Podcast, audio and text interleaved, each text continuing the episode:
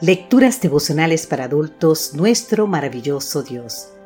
Cortesía del Departamento de Comunicaciones de la Iglesia Adventista del Séptimo Día Gascoe en Santo Domingo, capital de la República Dominicana. En la voz de Sarat Arias. Hoy, 3 de agosto, tú decides.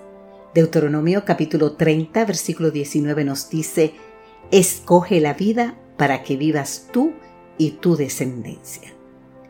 El nombre de Edwin Booth no resulta familiar hoy para muchos, pero durante una buena parte del siglo XIX, este actor estadounidense conoció la fama, no solo en Estados Unidos, sino también en Europa, especialmente por la manera magistral de representar al príncipe Hamlet, la conocida obra de William Shakespeare y según los críticos de la época, nadie superaba a Edwin Booth a la hora de representar la tragedia teatral.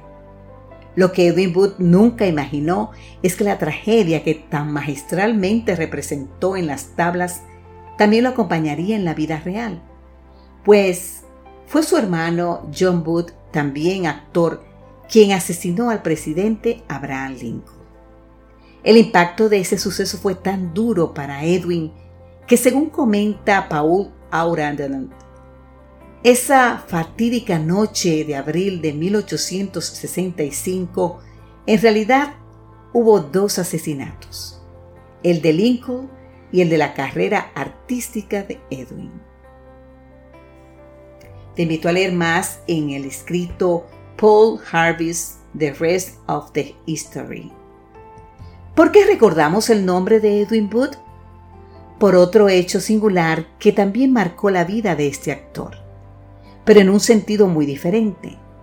Antes del trágico suceso en el que su hermano asesinó al presidente Lincoln, Edwin se encontraba en la estación del tren en New Jersey cuando un joven perdió el equilibrio y cayó sobre los rieles mientras el tren se acercaba. Con un rápido movimiento, Edwin asió al muchacho por el traje y lo salvó de una muerte segura. Aunque Edwin no reconoció al joven, este sí lo reconoció a él. Semanas más tarde, el famoso actor recibió una carta de la oficina del presidente dándole las gracias por haber salvado la vida del joven. El nombre del muchacho a quien Edwin salvó, Robert Todd Lincoln, hijo del presidente Abraham Lincoln. Te invito a leer más en What Are the Odds? Reader's Digest de mayo del 2011 en la página 182. Querido amigo, querida amiga, qué circunstancia tan curiosa. John Booth le quita la vida al presidente. Edwin Booth salva al hijo del presidente. Uno escoge la muerte, el otro la vida. Extraño, ¿verdad? Pero no es un caso único. ¿Recuerdas a Caín y Abel? ¿Saúl y David? ¿Judas y Juan? ¿Cómo puede ser que dos personas con las mismas oportunidades en la vida tomen caminos tan diferentes?